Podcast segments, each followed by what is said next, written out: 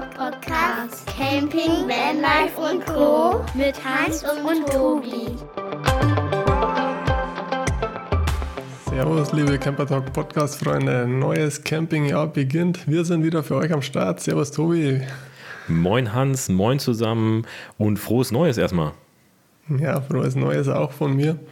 Ich freue mich, dass wir wieder ein paar Folgen für euch zaubern können dieses Jahr. Wie versprochen sind wir nach der Winterpause wieder für euch zurückgekommen. Wir starten in eine neue Staffel, haben jetzt eigentlich cooles Wintercamping hinter uns, beide sogar. Tobi war ja noch nicht ganz so sicher, wie es ja. wird, aber war, glaube ich, ganz gut, oder? Hat funktioniert, hat alles geklappt. Wir sind absolut zufrieden. Äh, die Kara ist auch für den Winter geeignet, würde ich sagen. Auch wenn der Winter sehr mild war, müssen wir schon mal vorab sagen. Ja, das stimmt tatsächlich. Auch bei uns war wenig Schnee im Tal. Wir hatten auch mehr Ostercamping wie Wintercamping. Aber das Feeling war trotzdem toll am Skigebiet mal campen zu gehen und direkt vom Campingplatz aus auf die Skipiste. Das war schon eine coole Sache. Aber wir haben noch ein paar andere neue Sachen, ne? Die wir ja, euch raushauen wollen. Tatsächlich, ja. Ändert sich ein bisschen was. Ein bisschen, ein bisschen aktiver und schneller hier die Podcasts für euch aufzeichnen und raushauen und nicht mehr so lange in Vorlauf gehen, wie wir es ja. letztes Jahr gemacht haben. Wir haben es ja immer wieder erwähnt, dass wir vorproduziert haben. War für uns zwar ganz praktisch, aber war halt nicht so aktuell und das hat uns selbst ein bisschen gestört. Wir wollen ja auf die Termine, die so anstehen, zeitnah eingehen können, messen, treffen und alles andere, was so im Campingbereich am Start ist. Ja. ja. Ja, und auch auf euch, liebe ZuhörerInnen. Das ist auch ein Punkt, wo wir eingehen wollen. Ähm, wir kriegen immer wieder Fragen zugeschickt und wir beantworten die gar nicht so richtig. Also wir antworten euch natürlich keine Frage, aber es interessiert ja auch vielleicht andere, wenn wir Fragen bekommen. Und da haben wir uns gedacht, mal ein bisschen mehr darauf eingehen zu können, ist auch schön. Deswegen nehmen wir jetzt immer auf und naja, wenn der Plan so funktioniert, sollte in derselben Woche noch die Folge rauskommen. Das führt aber dazu, weil wir einfach, naja, wir haben ja nicht nur Zeit für Podcasts und wir machen ja auch noch andere Dinge nebenbei, haben ja irgendwie auch einen Job und sowas, muss ja irgendwie auch alles laufen. Ne? Wir werden jetzt äh, erstmal nur jede zweite Woche eine Folge raushauen. Das ist der Plan. Aber ich glaube, da kann jeder gut damit leben, wenn dafür zeitnah aktueller Top-Content für euch entsteht. Dann glaube ich, freut sich auch, wenn es jede zweite Woche eine coole Folge von uns auf die Ohren bekommt. Und eine von den Fragen ist auch gleich zur Technik schon mal reinkommen. Die haben wir auch ein bisschen geändert. Wir wurden schon des Öfteren gefragt, ja, seht ihr euch eigentlich gar nicht bei der Podcastaufnahme? Wir haben immer gesagt, nee, machen wir nicht, ist ja überflüssig. Wir nehmen ja eine tolle Folge für euch auf, die ihr nur hört, sondern reicht es ja, wenn wir uns auch nur hören. Können wir besser aufeinander eingehen, war immer so unsere Argumentation. Aber wir werden es jetzt im neuen Jahr mal versuchen, uns auch zum Sehen bei der Aufnahme. Mal schauen, ob sich das dann ändert in der Qualität der Folgen. Könnt ihr uns ja dann auch gerne mal wissen lassen, wie es für euch rüberkommt. Ja, vielleicht ändert es ja was. Ich meine, jetzt können Hans und ich uns mal in die Augen gucken. Zwar immer noch nur digital, weil wir immer noch räumlich sehr weit getrennt sind, aber zumindest können wir uns schon mal sehen und nicht mehr nur noch hören. Ich hoffe, ähm, dass das einfach gut klappt und dass wir damit vielleicht noch ein bisschen besser das Ganze für euch machen können. Ja, Fragen sind einige reingekommen, Hans. Ich habe so ein paar mir rausgepickt von denen, die bei mir reingekommen sind. Ich weiß nicht, ob du auch ein paar rausgesucht hast. Äh, das letzte halbe Jahr haben wir einige Folgen veröffentlicht für euch. Die habt viel gehört, viel kommentiert und das freut uns sehr. Ich möchte einfach in dem Moment nochmal Danke sagen an alle. Und wenn ihr Lust habt und wenn du Lust hast, Hans, würde ich sagen, gehen wir mal so ein paar Fragen einfach durch, die reingekommen sind, zu ein paar Folgen oder? Ja, super gern. Können wir da mal ein bisschen drüber quatschen. Ich habe auch noch ein paar im Hinterkopf, was so im letzten Jahr immer wieder eingetrudelt ist, was ja immer wieder öfters nachgefragt war. Und da können wir heute gerne mal für alle drauf eingehen. Wie der Tobi schon gesagt hat, wir haben euch immer persönlich geantwortet, so gut es uns möglich war eure Fragen beantwortet, aber es wäre natürlich auch toll für den einen oder anderen Camper vielleicht das mitzunehmen noch, ja. Sollen wir das Ganze chronologisch durchgehen, Hans, oder machen wir einfach wild, wo wir Bock drauf haben?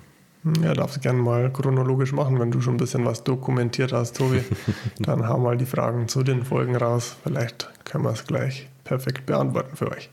Folge 1 unserer letzten Staffel, also der zweiten Staffel, war letzten Sommer die Folge über Dänemark. Das war die Folge über unseren, also nicht Hans und meinen, sondern Julia und meinen Urlaub in Dänemark, wo wir eine große Runde durch Dänemark gefahren sind. Wir haben da jetzt auch nochmal diesen Winter viel drüber berichtet. Auch da kamen ein paar Fragen auf. Und eine Frage, die immer wieder aufgekommen ist, einfach die Frage zum Preis. Dänemark hört man häufig und weiß man und erzählt man sich, ist sehr teuer. Und da war viel die Frage, ist es wirklich teuer? Wir waren ja jetzt da und jein, kann ich da nur antworten. es, ist, es ist leider kein klares Ja und kein klares Nein. Ich fand, es ist in einigen Bereichen teurer. Vor allem, wenn man dann das Thema Essen gehen oder äh, das Thema was trinken gehen äh, nimmt, also außer Haus sein. Das, was man im Urlaub ja auch vielleicht gerne mal macht, also wir machen es auch gerne im Urlaub mal was essen zu gehen, da ist es schon teurer. Also das muss man ehrlich sagen. Andererseits ist es aber zum Beispiel günstig, finde ich, im Bereich von ähm, Aktivitäten wie einem Besuch im Schloss, einer Bootsfahrt oder ähnlichem. Also touristische oder auch kulturelle Aktivitäten sind meiner Meinung nach gar nicht so, so teuer, sondern eigentlich schon fast günstiger als in anderen Ländern, wo ich war. Das Thema Einkaufen ist so ein bisschen schwer zu sagen. Je nach Produkt, ja, teilweise sehr teuer, aber im Schnitt würde ich sagen, mit 20 Prozent, vielleicht jetzt dank der Inflation, die wir diesen Winter haben, vielleicht gar nicht mehr so weit weg, aber ja, so 10, 15, 20 Prozent mehr muss man auf den Tisch legen. Aber meiner Meinung nach alles verkraftbar. Ja, im Grunde gleicht es ja dann irgendwo aus, oder? Wenn die Attraktionen, ja. die Aktivitäten ein bisschen günstiger sind, dafür die Lebenshaltungskosten ein bisschen höher sind, kann man wahrscheinlich im Schnitt ganz entspannten Urlaub verbringen und die gleichen Kosten haben, wie man zu Hause auch hätte. Und von dem ja. her, glaube ich, kann man damit gut zurechtkommen. Ich habe in letzter Zeit aktuell auch ein bisschen recherchiert, wo es nächstes Jahr für uns in Urlaub hingehen könnte. Und wir waren ja auch schon des Öfteren im Süden im Urlaub. Da ist die Preisstruktur ja oft so, dass die Supermärkte teilweise richtig teuer sind oder mindestens genauso teuer wie bei uns. Aber man kann da immer ein Schnäppchen schlagen, wenn man auf die Wochenmärkte geht. Das ist im Süden immer ganz attraktiv, weil dann eben regional ja. die Produkte von den Bauern und so weiter verkauft werden. Und da kann man oft ganz gut Kosten einsparen und hat dann auch noch tolle frische Produkte auf dem Tisch. Um jetzt direkt mal eine Frage aufzunehmen, die ich nämlich zu einer Folge bekommen habe zum Süden, zu deiner Sardinien-Folge. Da kam die Frage auf, wie sieht es denn auf Sardinien aus? Wie sieht es da mit Lebensmitteln aus oder allgemein mit den Kosten? Ja, das haben wir auch schon mal ein bisschen aufdröselt gehabt. Es ist schon so, dass Fleisch und Wurstwaren extrem teuer sind. Also die Preise sind oft doppelte bis dreifacher wie bei uns. Also ist teilweise uninteressant für uns gewesen. Mhm. Wir haben uns dann auch wieder eher auf die regionalen Gemüsespezialitäten äh, ja, Obst- und Gemüsesachen eingeschossen, eingeschränkt und haben das genossen, was für uns aber dann auch ein toller Gourmet-Urlaubserlebnis war. Das klingt sehr gut. Ich glaube, regional und saisonal ist halt auch immer der Trick dabei. Ne? Also geht ja, halt immer. Definitiv, ja. Wenn man sich dann nicht gerade von irgendwelchen Strandhändler über den Tisch ziehen lässt, sondern auf den richtigen Wochenmarkt geht, dann glaube ich, kriegt man da schon einen ganz guten, guten Preis hin. Ja. Ja, wenn die einem wieder Fake-Sonnenbrillen verkaufen wollen. Wobei, das hattet ihr ja, glaube ich, da gar nicht, weil ihr ja Nachsaison wart. Ne? Ja, da war es so, sowieso ziemlich ruhig. Ich glaube, da hat man immer ziemlich seine Ruhe gehabt. War echt ganz gut, ja. Sehr cool. Ich habe noch eine Frage hier, die wir bekommen haben oder die ich bekommen habe oder der Podcast bekommen hat, besser gesagt, zum Thema eurem Allgäu-Trip. Ja, Komm mal her, Tobi. Das ist auch eine Frage, wo ich sagen muss, die interessiert auch mich, weil auch ich sagte damals schon in der Folge, mich würde es interessieren, auch mal dahin zu fahren. Ich mag Wasser, aber ich bin so ein bisschen eine Frostbeule bei dem Thema. Und da war die Frage, wie sind die Wassertemperaturen eigentlich in den ganzen Bergseen, sag ich mal, wo ihr wart? Also wir waren ja im August in, im Allgäu unterwegs und ja, wir hatten ja wieder einen Rekordsommer dieses Jahr in Deutschland oder überhaupt. Und von dem her waren die Wassertemperaturen super angenehm. Also wir haben jeden Tag Wassersport gemacht. Wir waren schwimmen drin, wir waren mit dem SAP unterwegs. Ja, die Segler, Surfer waren alle auf dem Wasser. Also es war super angenehm. Aber man muss schon sagen, das ist deutlich kühler, wie wenn man jetzt irgendwo im Süden im Meer schwimmen geht im August. Also das kann man jetzt nicht vergleichen. Natürlich ganz andere Gefilde. Aber angenehm war es im August. Ich würde jetzt denken, in der Nebensaison ist wahrscheinlich eher nicht für jeden was da ins Wasser zu kommen. Das ist definitiv kühler, ja. Da hast du schon richtig vermutet, Tobi, dass für die Frostbeulen vielleicht nicht mhm. das Richtige ist. es war auch so, dass wir halt in einem Talkessel mehr oder weniger waren.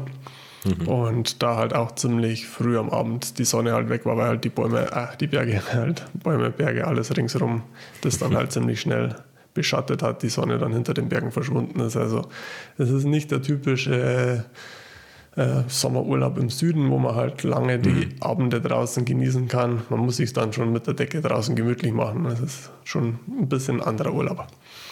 Das macht es ja eher schon wieder interessant für mich. Also, ich habe es ja vielleicht schon mal gesagt, ich bin nicht so der mega Hitzetyp. Mich reizt der Süden auch, aber ich habe so ein bisschen Sorge vor zu viel Temperatur und zu warm. Und letzter Sommer wäre auf jeden Fall für mich in Italien irgendwo zu heiß gewesen. Da wäre ich nicht mit klargekommen.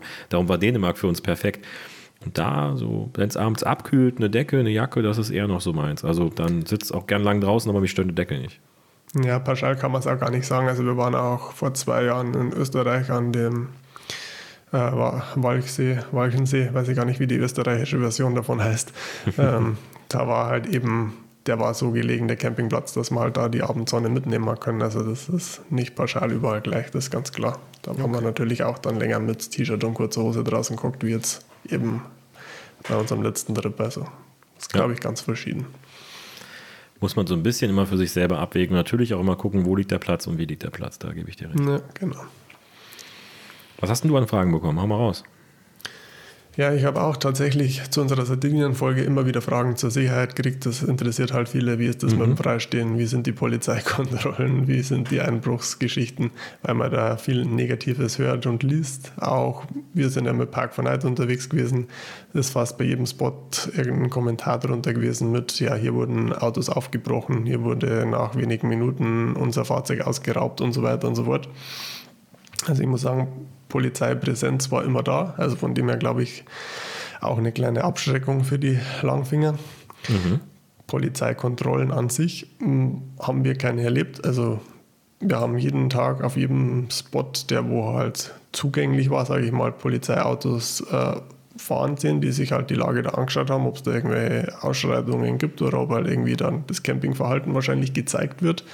Wir haben das nie gemacht, wir haben ja nie aufgebaut gehabt, also unser, wir haben unseren Camper abgestellt wenn das Gelände zu krass irgendwie uneben war, dann hat man halt irgendwie mit irgendwelchen natürlichen Mitteln was unterbaut, also sprich irgendein Stein, Holzbrett oder sonst was sich organisiert, wo da irgendwo rumgelegen ist. Das hat es eigentlich immer vor Ort gegeben, weil da mit Sicherheit auch immer schon andere Camper das, das so genutzt haben mhm. und das halt unter die Reifen packt dass man da halt von außen nichts mit Camping zu tun gehabt hat, haben keine Stühle, Tische oder ähnliches aufgebaut und von dem her haben wir eigentlich die Anforderungen, die so in dem Land gestellt werden, also das Campingverhalten soll nicht gezeigt werden, aber das Parken wird im Endeffekt geduldet, immer eingehalten und hatten da keine Probleme mit der Polizei. Für uns okay. war es eher mehr, dass sie uns Sicherheit geboten haben, wie uns jetzt irgendwie abgeschreckt hätten. Sind auch nachts manchmal Polizisten da lang gefahren? Ja, genau. Also wie gesagt, in die großen Plätze, großen Parkplätze hat man auch nachts immer Polizeiautos gesehen. Okay. An den Spots, wo man halt irgendwo irgendwelche Feldwege ewig lang an irgendeinem abgelegenen Strang fahren sind, da ist natürlich kein Polizeiauto gesehen. Da war es dann für dich allein, das ist ganz ja. klar. Aber wir waren ja auch in Hafenstädte und so weiter gestanden und da ist dann die Polizei regelmäßig durchgefahren, aber hat nie irgendwen kontrolliert, auch keine anderen Camper. Wie gesagt, die haben sich eigentlich ziemlich alle immer an die Regeln gehalten. Also das war alles ganz human der Hauptsaison kann es natürlich anders ausschauen. Da hört man ja auch immer, dass das da viel extremer ist und kann ich mir auch vorstellen, dass da einige sich nicht an die Regeln halten, dass halt dann dementsprechend vom Platz verwiesen werden. Ja. Zum Thema Einbruch an sich, also wir haben schon viele Spots angefahren, wo halt wirklich Glasscherben am Boden gelegen sind, also so mhm. Autoglasscherben, das sieht man ja, die haben ja immer das Gitter da eingewebt, das sind ja dann nur so kleine Stücke, so Sicherheitsglas mhm. halt und haben wir überall welche gesehen. Also kann man davon ausgehen, dass dementsprechend auch regelmäßig Fahrzeuge aufgebrochen werden. Gehe ich jetzt zumindest mal davon aus, weil warum sollten da überall Scherben rumliegen? Wir haben uns halt ein Stückchen Sicherheit für uns erkauft, indem wir halt unser Setup optimiert haben. Da haben wir schon mal eine ganze Folge drüber gemacht gehabt, mit den Vorhängeschlössern, mit dementsprechenden Geräten, um das Fahrzeug wieder orten zu können, Alarmanlage und Co. Und von dem her haben wir immer beruhigt geschlafen. Ob es für jeden was ist, kann ich nicht sagen, aber ja, die Fragen waren da. Jetzt haben wir mal, glaube ich, einen kleinen Überblick geben können, wie so die Lage halt so vor Ort ist. Da muss ich direkt nochmal reinspringen, denn zu der Folge, die du gerade angesprochen hast mit den Alarmanlagen, also diese Langfinger Adi hieß sie, glaube ich, die Folge. Ja. Da habe ich auch nochmal eine Frage bekommen, was denn deine Erfahrung war, nachdem du jetzt in Sardinien warst mit dem Ganzen. Äh, wie hat das funktioniert? Wie war das so im Alltag, das Ganze zu nutzen? Hat das gut geklappt? War das einfach, alles zu installieren und ging das schnell und war das oder war es nervig, so, so die Richtung, was ich frage? Und wie sicher hast du dich ja. gefühlt? Ja, das ist eigentlich schon ziemlich umfangreich, was wir jetzt hier da montiert haben. Wir haben ja an der Schiebetür außen, an der Hecktüre innen, an die beiden Fahrer-Beifahrertür innen und dann noch den Mechanismus, um die beiden Sitze zusammenzuschließen und dann eben noch die Alarmanlage, die scharf geschalten gehört. Also es sind sechs, sieben Arbeitsschritte jedes Mal gewesen, wenn wir das Fahrzeug längerfristig verlassen haben und halt eben sichern wollten. Aber das hat sich halt so schnell eingespielt gehabt, also es war gar keine Arbeit mehr für uns. Also wir haben das innerhalb von, ich sage maximal zwei Minuten war das Fahrzeug komplett abgesichert. Das meiste Zeitaufwand ist eher immer gewesen, die Alarmanlage schafft schon schalten, bis der Handy freischaltet, bis du in die App gehst, bis das vernetzt hat und bis dann aktiviert anzeigt, dass halt dass es sicher funktioniert. Also mhm. Das war so die meiste Arbeit, aber alles andere, das mit den Sicherheitsketten und so, haben wir meistens ja dann gemacht, wenn wir ankommen sind, gleich mal die Ketten vorne eingehängt. Die Türen vorne haben wir dann nicht mehr aufgemacht. Ja. Von dem her war es dann eigentlich nur, nur die Schiebetür und die Hecktür und das ist dann innerhalb von ein paar Sekunden dann eingehängt und geschlossen. Also es war überschaubar und wir haben uns halt echt deutlich sicherer gefühlt und ich glaube auch, dass eine Abschreckung einfach ist, wie wir immer schon gesagt haben, das wird immer nur eine Abschreckung sein. Man kann das alles irgendwie aufzwicken, ja. überwinden, aber wenn man von, an so einem Fahrzeug hinkommt und schon sieht, dass von außen schon ein Schloss dort hängt, ja, warum soll ich es bei dem Fahrzeug probieren? Dann nehme ich das nächste, wo keine Sicherheitsmechanismen dran sind. Vollkommen richtig. Und ihr habt euch sicher gefühlt da drin, auch wenn ihr drin geschlafen habt und so. Ja, also wir waren da echt tiefenentspannt. Das ist doch schön. Gut, wenn man relativ alleine steht, ist es ja auch klar, wenn man mehrere Leute da hat, gibt ja auch wieder eine Form von Sicherheit. Und wenn die Polizei da lang fährt, dann macht man sich so nochmal weniger Sorgen. Genau, so schaut's aus. Sehr cool. Ja, war echt ich habe noch eine Frage bekommen zu einer anderen Folge. Und zwar zur Folge Campingtoilette. Wir haben uns ja mal eine Folge komplett über das Thema des stillen Örtchens ausgelassen. Und da kam auch eine Frage auf, die auch mich interessiert, nämlich wie ist der Test vom Wurstfänger gelaufen und seid ihr davon überzeugt? Ich habe damals schon in der Folge gesagt, dass mich das Ganze auch interessiert und ich auch den Wurstfänger interessant finde, um die Möglichkeit der Vergrößerung des Volumens zu haben. Ähm, und du sagtest, du wolltest es jetzt mal ausgiebig testen. Habt ihr es gemacht und wie hat es geklappt? Genau, also wir haben es die Saison öfters getestet. Wir haben es eigentlich dauerhaft im Einsatz gehabt. Wir haben es jetzt auch im Wintercamping auf dem Campingplatz im Einsatz gehabt. Also es ist schon echt so, dass bei uns das mit Erfolg angenommen wurde von der ganzen Familie, das super mhm. funktioniert hat und auch super umsetzbar war.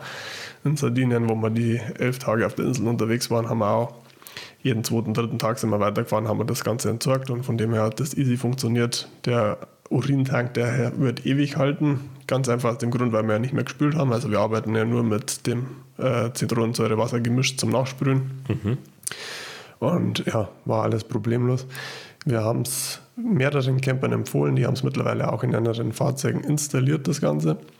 Und der einzigste Punkt, den halt viele bemängeln oder stört oder wie auch immer, ist halt trotzdem noch die Geruchsbelästigung. Die haben wir in dem Sinne halt optimiert, indem wir halt das Sogsystem drin haben und halt die Gerüche halt schon mal nach außen absagen, so wie es ja vorher auch der Fall war. Mhm. Das nutzt man ja genauso weiter. Also ich schiebe, ich mache den Schieber für einen Urintank auf und dann läuft das Sogsystem an. Also ich saug die Gerüche nach außen weg. Und dann ist halt die Geschichte vom Lagern. Ja, das kommt halt wahrscheinlich auf den Mülleimer drauf an. Kommt es wahrscheinlich auf die eigene Ernährung drauf an, was man für einen Geruch da erzeugt und ja, was man halt, ja, wie man es transportiert, wie man es lagert. Also wir haben so einen Windeleimer uns jetzt organisiert. Anfangs hat man normal einen Eimer. Wir haben auch vom Linus noch einen Windeleimer rumstehen gehabt. Den haben wir jetzt wieder aktiviert. Also der, wo halt oben eine Klappe hat, die dann automatisch mhm. halt gleich wieder zugeht. Von dem her ist das eigentlich relativ geruchs gekapselt da drin, sage ich jetzt mal. Man könnte das Ganze natürlich wie bei der Trockentrennzelle optimieren, indem man halt nur Streu hinzufügt, das halt dann das Ganze schon wieder ein bisschen bindet. Das haben jetzt auch einige vor zu machen, aber es gibt jetzt halt noch keine Langzeiterfahrungen zu der ganzen Geschichte. Ja, aber ansonsten sehen wir immer aktuell immer noch keinen großen Unterschied oder keinen großen Vorteil von der richtigen Trockentrennzelle eben zu dem System. Außer halt eben, dass halt das Streu dauerhaft dann drin ist in der Trockentrenntoilette und das halt dementsprechend besser die Gerüche halt bindet und wenn sie entzogen sind, der dann eigentlich keine Gerüche mehr abgibt. Ja, ich meine, du hast den Vorteil bei dir ist natürlich, dass du das System theoretisch wieder zurückbauen kannst, beziehungsweise genau. nichts umgebaut hast, wirklich. Also es ist ja nur ja. was eingesetzt, eingelegt, was einfach nur, das kannst du sofort wieder wegnehmen, ist ja eine Sache von ein paar Sekunden, ist ja nichts geklebtes, geschraubtes oder ähnliches. Das ist halt auch nicht kostenintensiv, das ja. ist überschaubar kann man easy installieren und selbst wenn man es nur mal für ein Wochenende im Jahr braucht, warum soll man dann eine Trockentrenntoilette einbauen, wenn man es dann mit ja. dem System genauso nutzen kann, ja. Weil das reizt mich auch noch so ein bisschen. Klingt jetzt vielleicht ja. komisch bei dem Thema, aber die, die Überlegung halt ein bisschen flexibler zu werden dabei interessiert mich auch nochmal. Wir haben es jetzt über das Campen in der Einfahrt, über Silvester gemerkt, dass wir doch alle, ja, zweieinhalb, drei Tage, alle drei Tage mussten wir die Kassette leeren, ähm, haben sie aber nur für Urin genutzt mhm. und trotzdem mussten wir sie so häufig leeren. Ich glaube halt auch einfach, weil wir normal noch spülen. Mhm. Ich habe mal darauf geachtet, es kommt ja, auch wenn man nur sehr kurz spült, trotzdem halt ein ordentlicher Hups Wasser rein, ein ordentlicher Schluck Wasser kommt ja rein. Das könnte man wahrscheinlich mal im ersten Zuge schon mal versuchen, wenn man auf einem Campingplatz steht. Wie viel länger hält das, wenn man nur dieses ja, Sprühen mit der Zitronensäure macht? Da kann man enorm Kapazität dadurch gewinnen. Also da bin ja. ich mir sicher, dass das schon einen großen Schritt nach vorne bringen wird, eben den Intervall vom Leeren dann dementsprechend in die Länge zum Ziehen. Ja. Das Geruchsthema ist ja beim Urin eigentlich gar nicht da, weil das ist ja dasselbe, wenn ich es jetzt schon die ganze Zeit nutze. Schieber zu, ich rieche nichts, Schieber auf. Ja, gut, wenn ich was drin habe, sei es Bio oder sei es Chemie, egal was ich mache, ist ja der Geruch nicht schlimm. Es ist ja nur ja. Urin drin. Also, ja, so, wenn man Solange man nicht bei hohen Temperaturen oder irgendwas unterwegs ja. ist, glaube ich, hat man da nicht die krasse ja. Geruchsentwicklung. Ja, und die Beutel, also es sind so Hundekotbeutel quasi? Die ja, genau, die kann man direkt da halt online mitbestellen. Bei dem ist halt bestimmt irgendeine größere Größe. Wir haben verschiedene Hundekotbeutel für unsere Hunde. Die sind, glaube ich, alle deutlich kleiner wie die, wo jetzt da dabei waren. Aber da ist ja außen eine ganz normale Hundekotbeutelbeschriftung drauf. Also bei denen, okay. wo da dabei sind, die kann man mit Sicherheit irgendwo im Netz finden. Und dann einfach zuknoten und dann ab in Windeleimer und fertig. Ja, genau. Ja, klingt nicht falsch. Also interessiert mich auch immer noch, definitiv. Ja, für uns wäre es grundlegend eigentlich nur die Option noch zum Wechseln. Also wie bei vielen Selbstausbauer, man kann halt einfach seine Nasszelle anders gestalten. Wenn mhm. wir es wechseln würden, dann würden wir uns halt eine komplette große Duschtasse unten einbauen und die Trenntoilette mobil lassen. Also ich würde es dann magnetisch machen, das machen halt viele dass ich die halt komplett aus der Nasszelle rausstellen könnte, dass ich die komplette Duschtasse zum Duschen nutzen kann und dann mhm. danach eben die Toilette wieder reinstellen würde. Also das wäre der einzigste Grund, warum ich das vielleicht mal irgendwann wechseln würde, aber vom Komfort her kann ich mir jetzt nicht viel Vorteil von der richtigen Trockentrenntoilette im Vergleich zu dem System jetzt versprechen. Nee, das kann ich mir vorstellen. Also es ist Platzgewinn, wenn man das machen möchte. Und du kannst es vielleicht mal mit rausnehmen, wenn du mal draußen ja. die ganze nutzen willst oder so. Nee, aber zum Sauermachen oder sowas kann man es vielleicht machen. Ansonsten, ja, äh, Flexibilität ist halt auf dem kleinen Raum, den ihr habt, der nochmal was kleiner ist als unserer, schon auch interessant. Ja, genau. Ja, cool. Dann äh, das Thema ist auch noch irgendwie in meinem Kopf drin. Da mal gucken, was da noch so kommt. Was hast du noch für Fragen bekommen? Also ich habe jetzt aktuell eine Frage zum Wintercamping halt noch bekommen. Mhm. Wir haben ja da schon viel über das Wintercamping gesprochen gehabt. Es ist eigentlich nur immer die Frage noch zum Equipment-Transport gekommen, wie man das dann am besten umsetzen kann. Also ich kann es von früher nur sagen, wir sind immer mit Pkw und Dachbox unterwegs gewesen und ich glaube auch, wenn man mit Wohnwagen unterwegs ist und jetzt nicht unbedingt seinen Innenraum komplett verhauen will, dann würde ich da auch immer noch die Dachbox am Pkw empfehlen. Das ist einfach ja. am komfortabelsten das Ganze zum Transportieren, wenn man die Möglichkeit mit einer Dachreling hat. Und die Dachboxen und die Querstreben wären jetzt auch nicht so kostenintensiv, falls man das noch nicht hat, kann man sich das, glaube ich, ganz easy irgendwo gebraucht oder neu dann erwerben. Oder leihen. Es gibt sehr viele, die mittlerweile verleihen auch. Okay, ja, noch interessanter, wenn es die Option auch noch gibt, genau. Wenn man es wirklich nur zwei Wochen im Jahr braucht und sonst halt nie, äh, wie man es so als typischer Wohnwagenfahrer ja hat, wenn man es wirklich nur zum Skifahren braucht, kann man die auch leihen. Äh, gibt online massig Anbieter dafür. Oder man muss halt gucken, jemanden, den man kennt, der eine hat, der sie nicht braucht. Ja, genau, das sind dann natürlich die besten Tipps. So wie, ja. ja. wir haben jetzt auch die Erfahrung gemacht. Linus hat jetzt letztes Jahr und dieses Jahr Skikurs gemacht. Wir haben auch den sein komplettes Equipment vor Ort ausgeliehen, weil im Endeffekt, der braucht jedes Jahr eine andere Größe an Schuhe, eine andere Größe an Skier und das Ausleihen ist nicht so teuer. Von dem her rentiert sich fast nicht, das zum Kaufen. Also von ja. dem her könnte man auch ja. vor Ort einfach leihen, wenn man nur ein Wochenende oder eine Woche Winterurlaub macht muss man es gar nicht mitziehen, das Zeug. Dann kann man es gleich vor Ort wieder abgeben und fertig. Im Campervan haben es wir so gehandhabt, wir haben alles nach außen verlagert. Wir haben auch überlegt, mhm. nimmt man es in den Innenraum. Theoretisch wäre es gegangen, wir hätten die Länge schon, aber musst halt dementsprechend andere Sachen irgendwie innen gut organisieren, dass du unterbringst. Wir haben uns jetzt eben an unserem Heckträger das montiert gibt aber auch für die ganzen Systeme, die auf dem Markt sind, also für die Thule, Fahrradträger und so weiter, äh, Erweiterungssets, wo man dann eben Skier oder Snowboards oder ähnliches dann direkt an die Fahrradträger montieren kann. Also es muss jetzt nicht unbedingt die High-End-Variante an Heckträger wie bei uns sein. Es gibt eigentlich fast für alle Systeme irgendwo eine Ski- und Snowboard-Erweiterung. Also man kann das gut außen auch am Wohnmobil oder Campervan transportieren. Kann man die da abschließen? Sind die da sicher dran? Ja, also in unserem waren bei beide Streben ein Schloss dort, also es war zweimal abgeschlossen. Perfekt. Das heißt, du kannst die auch zum Beispiel nach dem Skifahren wieder dran machen, wenn du weiterfährst oder sowas. Du kannst sie draußen lagern auch, was ja, vielleicht genau. auch praktisch ist. Cool. Ja. Sehr gut. Zum Wintercamping habe ich noch eine Frage bekommen, wie denn unsere Erfahrungen waren, jetzt wo wir es gemacht haben. Ich meine, wir waren ja jetzt beide Wintercamping. Wir haben am Anfang schon mal kurz gesagt, war gut.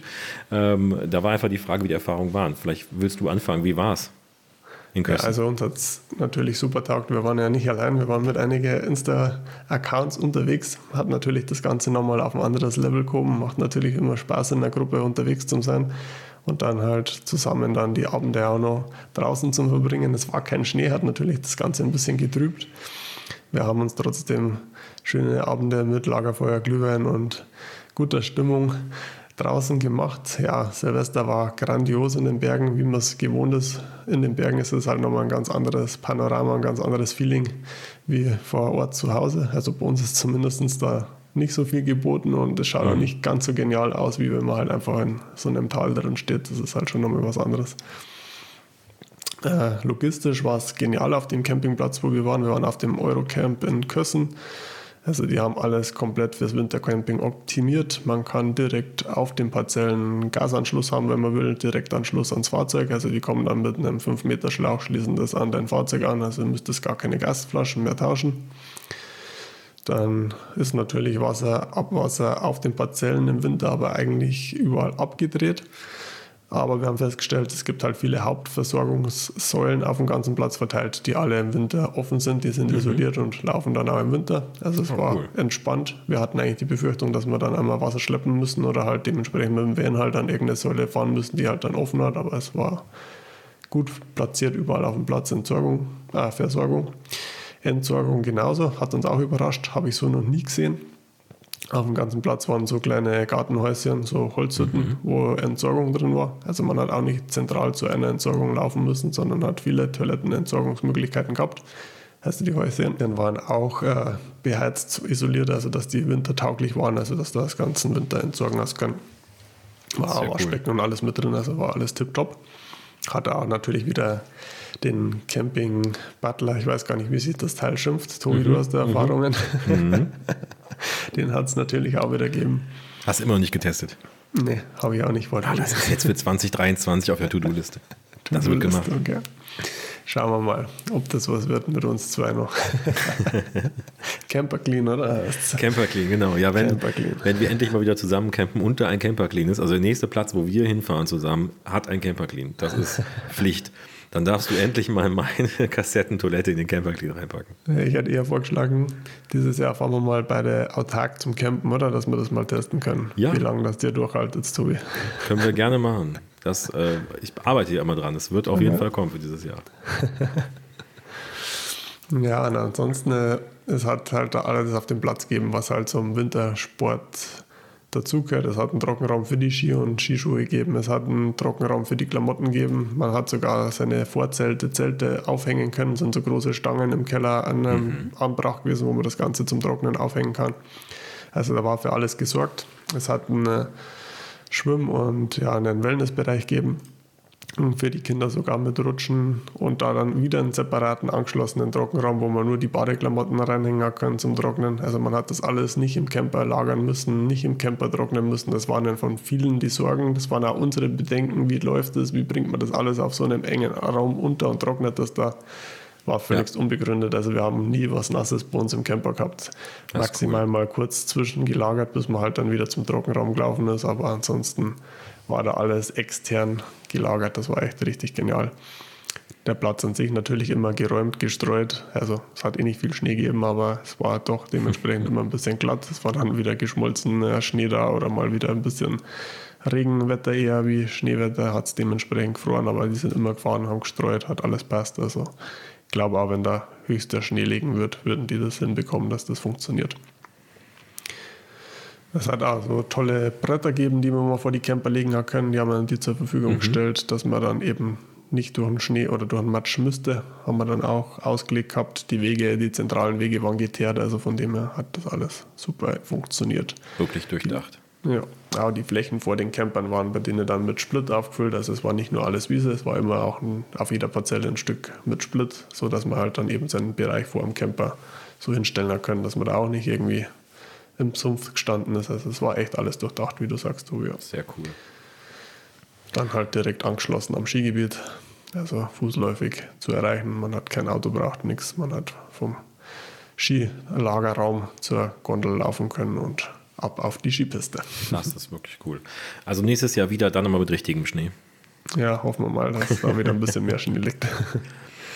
Ja, die haben sich aber Mühe gegeben, die haben in die Nächte beschneit, was gegangen ist. Die Skikurse von den Kids haben stattgefunden, hat alles funktioniert. Und wir sind halt dann mit der Gondel nach oben gefahren. Oben hat es genug Schnee gegeben, da war es kalt genug, da ist genug gelegen und ist genug produziert worden. Ich hatte es in den Stories von euch und auch von Kira gesehen, teilweise, dass dann aus dem Lift aufgenommen wurde. Man sieht so schön die Skipiste und ein Schwenk mhm. rüber und es ist alles grün. Immer so ein bisschen, ja. ah, schade. Ja, das war im Gondelbereich, da war tatsächlich immer nur die Hauptpiste halt beschneit und links und rechts war alles grün. Und dann nach der Gondel, wenn man auf der Bergstation war und dann noch ein Stück hochgefahren ist, da war dann schon wirklich alles weiß. Also oben okay. waren schon gute Bedingungen, aber du hast halt nicht die große Pistenauswahl dann dementsprechend gehabt. Na gut. Ich ja. muss sagen, wir waren ehrlich gesagt froh, dass es nicht so kalt war diesen Winter, weil es war für uns das erste Mal Wintercamping und dann auch noch ja voll elektrisch, wie ihr wisst, also ohne Gasheizung. Ihr habt Glück, dass der Gasverbrauch niedrig war. Wenn ihr viel Gasverbrauch hättet, hätte ich ja nicht Sorge, dass ich nicht weiß, wie warm es wird, sondern ich war halt einfach nicht sicher, wie gut es funktioniert. Jetzt weiß ich, ich mache mir keine Sorgen. Weil wir hatten Temperaturen, wir waren ja in der Nähe von München äh, bei Julias Schwester und haben da über Silvester bis hin die erste Januarwoche verbracht, weil wir da auch noch zur Hochzeit von Julias Schwester waren und haben dann gedacht, wir bleiben einfach im Wohnwagen da. Der beste Freund von ihrem Mann hat ein relativ großes Grundstück, wir konnten in der Einfahrt da stehen, das war ganz praktisch, war bei denen um die Ecke super Platz. Wir hatten Strom, wir hatten Wasser und wir hatten den Zugang zu Sanitäreinrichtungen, was für uns sehr praktisch war und wir konnten sagen, alles klar, da können wir gut stehen. Und da wir immer irgendwas zwischen tagsüber teilweise 10, manchmal 12 Grad sogar hatten, nachts aber auch schon ein, zwei Nächte hatten, wo es gefroren hat, es war vollkommen in Ordnung. Also wir haben, glaube ich, in den Nächten, wo es gefroren hat, den Heizlüfter auf minimaler Stufe mal angemacht für kurze Zeit. In den anderen Nächten haben wir gar keine Heizung nachts angemacht und haben tagsüber, weil es halt warm genug war, unsere eingebaute Freshware laufen lassen können. Die läuft ja erst richtig gut so ab 5, 6, 7, 8 Grad Außentemperatur. Und dann hat die super gelaufen und war gar kein Problem. Also das hat 1A geklappt. Natürlich nur mit einem Stromanschluss. Also ohne Stromanschluss, nee. Autark, geht, da kann die nicht laufen. Also auch der Heizlüfter bringt mit Batterie nichts. Also da kann Sonne scheinen wie will, das klappt nicht. Das ist einfach zu viel Verbrauch, glaube ich. Nee, ich glaube, es macht sowieso Sinn beim Wintercamping halt einfach auf dem Campingplatz zum Stehen. Da hat man halt ja. halt schon dementsprechend die ganzen Vorzüge, wo ich vorher aufzählt habe. Und wenn man dann seinen Stromanschluss auch noch hat, umso besser. Ja, absolut. Also es hat wirklich super geklappt und ich mache mir weniger Sorgen, weil wenn es kälter gewesen wäre und ich würde sagen sogar wahrscheinlich minus 5, minus 10 Grad sogar, könnte ich mir vorstellen, würde mit dem Heizlüfter auch noch klappen. Also ich hatte vorher noch so einen Konvektor extra gekauft, wenn wir nicht da sind, haben wir gar nicht gebraucht, weil der Heizlüfter lief immer mal wieder nachts, morgens mal eine Runde und das war's. Also vollkommen in Ordnung. Tagsüber lief die Freshbell, aber auch nur wenig, weil es war halt gar nicht kalt. Ja, bei uns war es auch nicht wirklich kalt. Also wir sind auch super durchgekommen. Wir haben uns ja vorher abinformiert, wo wir unsere Alugasflaschen tauschen können, ob wir eine Stahl- und eine Alugas mitnehmen. Aber wir haben dann schon eine Tauschstation gefunden in der Nähe. Und ja, haben aber nicht tauschen müssen. Also wir sind zehn Tage mit die zwei 11 Kilo Flaschen durchgekommen. Also es war nicht das, kalt, wie du sagst. Nee, da hat man das ist kein Wintercamping mit normalen Temperaturen machen können. Ja, das ist für mit dem Strom war es halt super. Mit dem Sonnenschein haben wir auch nicht mal Strom vom Platz gebracht. Also wir sind ja. mit unserem Solar-Setup die zehn Tage über die Runden kommen. Das ist sehr schön. Ja, das Thema ist für mich dieses Jahr auf jeden Fall auch nochmal ein Thema. Aber da kommen wir später noch zu. Da kann man noch ausgiebig diskutieren, dokumentieren, euch mhm. was dazu erzählen. Ja, Solar ist auf jeden Fall eine interessante Geschichte für die meisten, glaube ich. Ja. Haben wir, glaube ich, zwar auch ein paar Detailfragen gekriegt, aber die sind, glaube ich, zu speziell für im Podcast jetzt durch zum Diskutieren. Es waren meistens irgendwelche Berechnungssachen, wo nachgefragt wurden. Könnt ihr immer gern durchschicken. Natürlich kriegt ihr auch bei den ganzen Firmen, die das verkaufen, da eine individuelle Berechnung für euer Fahrzeug. Also das ist unproblematisch, auch wenn es bei denen nichts kauft und einfach euch mal informieren wollt, die rechnen euch das ja. gerne durch, was ihr für einen Bedarf habt und was für euch dann das Richtige wäre. Aber ich glaube, das Thema gehen wir irgendwann in diesem ersten Halbjahr, in der ersten Staffel Jahres nochmal ein. Wir haben Lust, nochmal über das Thema Solar zu sprechen, über das Thema Freistehen wollte ich allgemein nochmal sprechen, über das Thema Autark. Das sind so ein paar Punkte, die mir noch auf der ähm, unter den Fingernägeln brennen sozusagen, weil ich da nochmal äh, Lust habe, mit dir ein bisschen drüber zu quatschen. Und vielleicht interessiert euch das ja auch. Da freue ich mich auf jeden Fall drauf, genauso wie, der, wie auf coole Folgen mit Gästen. Da habe ich auch schon ein bisschen was mhm. in der Pipeline. Wer uns besuchen will, beehren will im Podcast, glaubt, das wird auch ganz gut, was da noch so kommt dieses Jahr. Ja. Könnt auf jeden Fall gespannt sein. Jetzt sind was wir schon bei euch als nächstes an, Tobi? Campingmäßig bei uns als nächstes äh, sieht es momentan noch recht rar aus. Äh, wir haben das Jahr jetzt ja mit Camping begonnen. Wir haben die ersten paar Nächte schon im Wohnwagen verbracht und jetzt steht er erstmal. Ja, wir haben momentan so ein paar Baustellen zu Hause. Wir renovieren so ein bisschen im Haus und ja, wenn man Arbeit hat, dann muss das Campen auch mal liegen bleiben. Wir werden wahrscheinlich im Februar, möchte ich irgendwie mal so ein Wochenende wegfahren. Ja, das will ich schon mal wieder machen und dann wird wahrscheinlich Ostern erst richtig losgehen. Okay. Zieht sich noch ein bisschen. Ja, ja, leider ja. Die, die Mädels haben auch schon gefragt, wann es wieder losgeht. Ich, ich will auch wieder, aber ja, wenn man halt irgendwie, wir machen das Bad immer neu und kriegen neue Fenster und ja, ja. Ja, das will man dann auch weg haben. Das macht schon ja. Sinn, wenn man da durchzieht und dann nicht da nur zwischendrin Camping einlegt, dann ärgert man sich nur, dass man es dann irgendwann in der Mitte genau. vom Jahr fertig machen muss. Ja. ja, auf jeden Fall. Kann ich verstehen.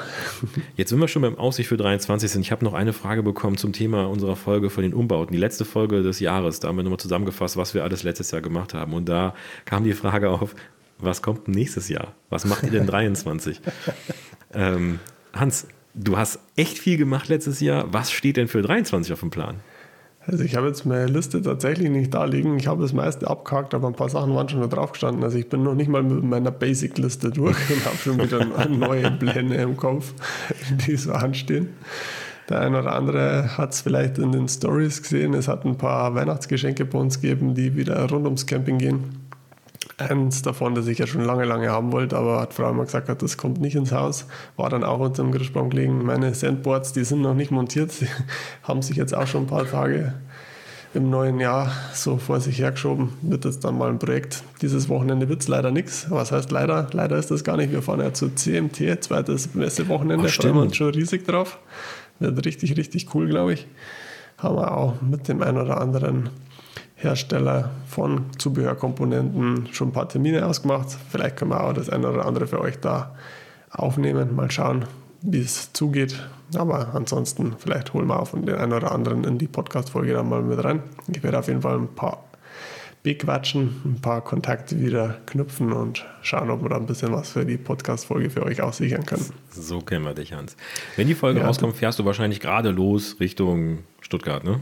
Ja, genau, so müsste es laufen. Also wenn das jetzt alles so funktioniert, wie wir uns das vorstellen, dass das hier schnell online geht, dann geht es in zwei Tage in der Nacht online, dann hört es am Freitag. Wir werden wahrscheinlich am Donnerstag in der Nacht schon hochstarten. Mal schauen. Perfekt. Also wenn ihr irgendwie nicht zur CMT kommt, genau wie ich es nicht schafft, dahin zu fahren, weil es zu weit weg ist, weil er keine Zeit hat oder sowas, weil er das Haus renoviert wie ich, äh, dann, dann schickt äh, dem Podcast oder dem Hans einfach mal Fragen rüber, wenn ihr Fragen habt, wenn ihr irgendwas sehen wollt, wissen wollt oder sowas, der kann das gerne rausfinden. Die nächste Folge kommt in zwei Wochen raus und da können wir gerne drauf eingehen und können auch gerne über die CMT ein bisschen quatschen, weil das interessiert mich wirklich auch. Ich hatte die nie so auf dem Schirm, dass das so eine große Messe ist, aber es ist wirklich eine große und coole Messe. Das ist auf jeden Fall nochmal ein Thema. Ja, wir waren schon vor Ort auf der CMT, also das ist echt genial. Das ist im Endeffekt der kleine Bruder, kannst du schon fast sagen, vom Caravansalon. Also das ist echt schon das meiste, was auf dem Caravansalon steht und Rang und Namen hat, ist da auch vor Ort. Freilich die Fahrzeugauswahl ist ein bisschen geringer, die Herstellerauswahl an den Fahrzeugen ist auch ein bisschen geringer, aber alles, was rund um Zubehör und Komponenten geht, das was ja die meisten im Nachgang interessiert. Die meisten haben ja ein Campingfahrzeug. Es geht ja nicht jeder auf die Messe, um ein Fahrzeug zu kaufen. Also alles, ja, was drumherum ja. ist, das ist da vor Ort genauso auf dem Caravansalon Caravansalon wie auf der CMT. Also das macht echt Spaß, dahin zu gehen. Ist ein bisschen familiärer, ist ein bisschen übersichtlicher und ja. Für alle, die jetzt zeitnah unsere Folge hören, Freitag, Samstag, ja, Samstag werde ich wahrscheinlich nicht mehr reinschauen, allzu viel, aber jeder, der am Freitag noch Fragen raus hat, kann ich live auf der Messe noch für euch abchecken, weil wir sind das ganze Wochenende am Start dann. Ja. Dann einfach reinschicken, auf den Podcast reinhauen äh, oder auf Hans Account Einfach Fragen rüberschicken. Mir könnt ihr sie auch schicken. Ich gebe sie dem Hans dann einfach weiter. Ich bin nämlich leider nicht da. Aber ist ja auch schon wieder ein kleines Sinzertreffen da. Ich habe schon wieder gesehen, wer alles da ist. Also coole Sache. Trifft mal bestimmt ein paar Leute. Und wer dich da sieht, Hans, ich sage das jetzt einfach mal für dich, ne? der soll dich genau. einfach anquatschen. Du bist immer bereit für ein Foto und ähnliche Dinge. Also einfach mal den Hans anquatschen, wenn man ihn da sieht. Das kriegen wir auf jeden Fall hin. Und wie du sagst, ich glaube, ich komme gar nicht auf den Messe zum Rumschauen, weil es haben ja schon genug Leute geschrieben, die sich mit uns irgendwo, irgendwann, irgendwie auf der Messe treffen wollen. Wird noch interessant, ob wir das alles unter einen Hut bekommen. Wir geben unser Bestes, wir sind motiviert, wir wollen euch auf jeden Fall auch treffen und kennenlernen. Aber schauen wir mal, wie wir es hinbringen. Perfekt. Also ich habe Ja, ja gerne, Tobi. Ich wollte gerade sagen, ich habe alle Fragen, die ich hier auf meiner Liste habe, abgehakt. Alles, was ich so hatte zu den letztjährigen, letzten Halbjahr-Folgen, ist erledigt. Hast du noch welche, die offen sind? Ich habe auch keine mehr auf dem Zettel stehen. Ich bin ja ganz froh, dass du jetzt nicht mehr nachbohrst, was dieses Jahr noch alles bei unserem Van ansteht. das wird dann noch frühzeitig veröffentlicht, wenn wir es genau wissen. Ich habe schon noch einiges auf dem Schirm. da freue ich mich auch schon drauf, aber aktuell noch nicht so zum Kommunizieren für euch. ja, dann nehmen wir euch aber trotzdem mit. Also wenn das bei Insta beim Hans Live geht, dann könnt ihr euch vorstellen, kommt das in der Folge danach einfach auch hier im Podcast. Wir halten das, wie gesagt, jetzt aktuell. Es wird jetzt ein bisschen aktueller hier, ein bisschen mehr auf euch eingegangen und wir versuchen das mal ein bisschen mehr live und direkt Genau, da freue ich mich auf jeden Fall drauf, Tobi. Ich freue mich auch schon wieder in 14 Tagen spätestens von dir dann zum Hören. Ja. Und dann hauen wir für euch wieder ein bisschen was raus und können dann auf jeden Fall auch von der Messe berichten. Da freue ich mich auch drauf. Und vielleicht, wie gesagt, bringen wir ein bisschen was auf Tonspur mit in die Folge rein. Mal gucken, wie wir das umsetzen können. Wir versuchen unser Bestes. Ich sage vielen Dank, Hans, für das schöne Gespräch, für einen schönen Einstand in das Jahr. Ich hoffe, wir haben euch, liebe HörerInnen, ein bisschen abholen können, ein bisschen mitnehmen können über das, was letztes Jahr passiert ist, über das, was wir in der Mittagspause gemacht haben und über das, was jetzt kommen wird, weil es gibt ein paar Änderungen. Also ich hoffe, es gefällt euch. Haut Kommentare raus, schreibt uns Insta-Nachrichten. Ach, und eine Sache wollte ich noch sagen. Ihr könnt hier auch so ein bisschen mitwirken in dem Podcast. Wir haben ja gesagt, wir wollen mehr auf euch eingehen. Wenn ihr uns Sprachnachrichten schickt, dann haben wir vor, die hier auch mal abzuspielen, wenn da Fragen drin sind. Also haut ruhig gerne auch Sprachnachrichten an uns raus, an den Podcast, an Hans unter Blaues Familiencamping oder an mich unter Kara unterstrich und unterstrich wir. Einfach mal über sowas rausholen, dann gehen wir gerne drauf ein. Perfektes Schlusswort, Tobi. Sprachnachrichten sind immer gut. Die meisten kennen es, die mir schreiben, kriegen eine Sprachnachricht von mir zurück. Also wäre schon eine coole Sache, wenn wir euch da auch ein bisschen hier mit einpflegen können. Würde mich auf jeden Fall auch freuen. Und schön, dass ihr auf jeden Fall wieder eingeschaltet habt im neuen Jahr, dass ihr uns treu bleibt und wir freuen uns auf eine tolle Camping-Saison mit euch. Also macht es gut. Ciao. Ciao, Tobi. Ciao, Zuhörer. Servus. Ciao, Hans. Ciao, ihr Lieben. Bis übernächste Woche. Genau.